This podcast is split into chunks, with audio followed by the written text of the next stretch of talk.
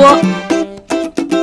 今天是十月四号，重阳节，给大家介绍一道七拐八绕跟重阳节有点关系的菜，叫做怀胎鲜鱼。这个是鱼怀胎了，还是怀胎的时候适合吃这个鱼？这个鱼从看起来有一些像怀胎，它其实就是相当于在鱼的肚子里面填了一堆馅儿，然后蒸一下，所以叫做怀胎鲜鱼嘛。嗯，这道菜是怎么来的呢？就是说，呃，牵强附会意义上的跟王昌龄挂上了钩，是说王昌龄呢当时在浙江乘船，乘船走到了马当山，马当山是。现在的江西彭泽县内的一个山，它这个山呢形状很像马当，挨着是长江。然后船家呢就跟他说，前面这个马当山呢有一个神庙，有一个这个大王，说路过的人呢都必须要祭拜一下，否则呢这这块就不好渡过去。然后王昌龄呢他自己也听说过，所以呢他就准备了好了什么酒啊、肉啊、什么鸡啊之类的，还顺便准备了一双。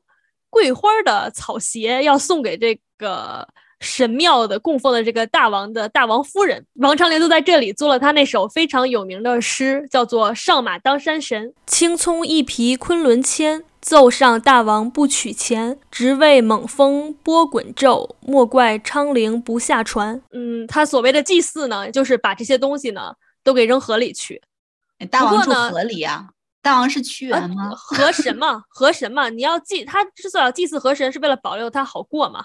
哦，我还以为要送到他的庙里什么的。嗯，扔河里。哦，这大王是应该是某种水神吧，什么的。嗯，然后他就扔进去了。后来呢，过到马当山的时候呢，王昌龄就忽然想起来，上船之前呢，他买过一副金错刀，当时呢，这个刀就顺手的插在了。前面说的那双给大王夫人的草鞋里面忘了取出来了，跟着一起扔到江里了嘛，所以他就很懊悔，闷闷不乐。正在他们闷闷不乐的时候，忽然间有一条三尺长的鱼一下子就跳到了船上来。王昌龄呢本身就喜欢吃鱼嘛，看到这个鱼就特别高兴，说：“哎呀，自己送上来的，我们赶紧把它煮了吧。”然后呢，船上的厨子呢就把这条鱼给杀了，剖开鱼腹的时候呢，发现。这个鱼腹里面竟然就是王昌龄投入江中的祭品，还包括王昌龄丢的那把金锉刀，都在这个鱼肚子里面。太好了，不用刻舟求剑了。对。然后呢，一些所以这条鱼是那个神吗？不是啊，应该哪是神呢？还有敢把神吃了，人家是是可能是神很喜欢他的，不对，应该是神不喜欢，又给吐出来了吧。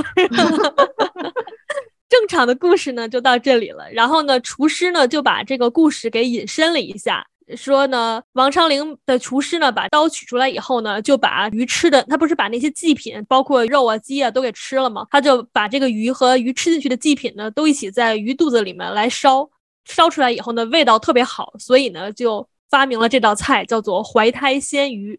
啊，这个菜是怎么做呢？就是买一条鱼，我也不知道什么鱼。然后呢，把这个鱼呢从背部开刀，把鱼骨取出来，然后呢，把虾仁儿、鸡肉、火腿还有香菇都切成丁，再在这个丁里面呢加入盐、味精、料酒、蛋清、水淀粉这些来给它搅和搅和备用。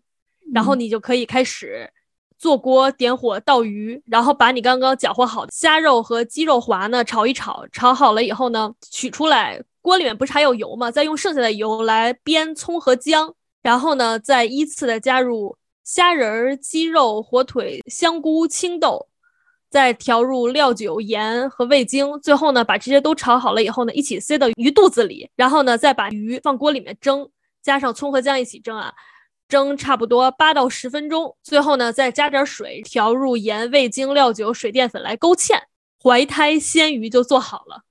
啊，那他生下来的是别人的孩子，是河里的大神不要的东西，大王不要的东西。那为什么说这个菜是七拐八绕的跟重阳节有关系呢？因为马当山啊是跟重阳节有一些关系的，这就不得不提到重阳节诞生的。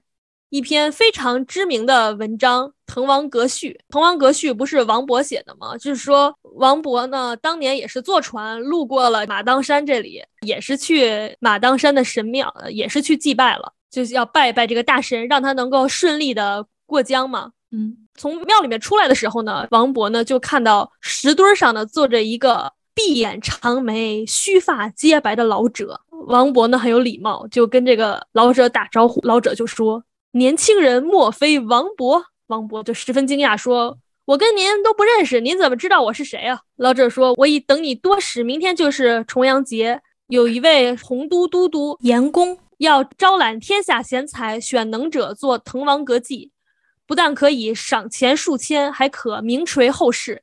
你有绝世之才，为何不去一显身手？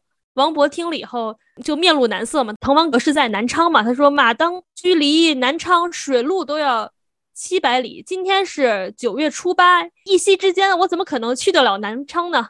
老人就说：“你只管登船，我祝你一帆风顺。”这个老人呢，就是马当山神，他专门管这一片就是水路。然后王勃就登了船，这个时候就头上什么祥云飘渺，锐气蒸腾，耳畔只听到呼呼的风声，一下子哎，他就过了鄱阳湖了。就九月九号就到了南昌，就顺利的参加了严公府的宴会，然后就写下了名篇《滕王阁序》啊。所以这个山神还是比较慧眼识英才的，对，希望大家遇到山神。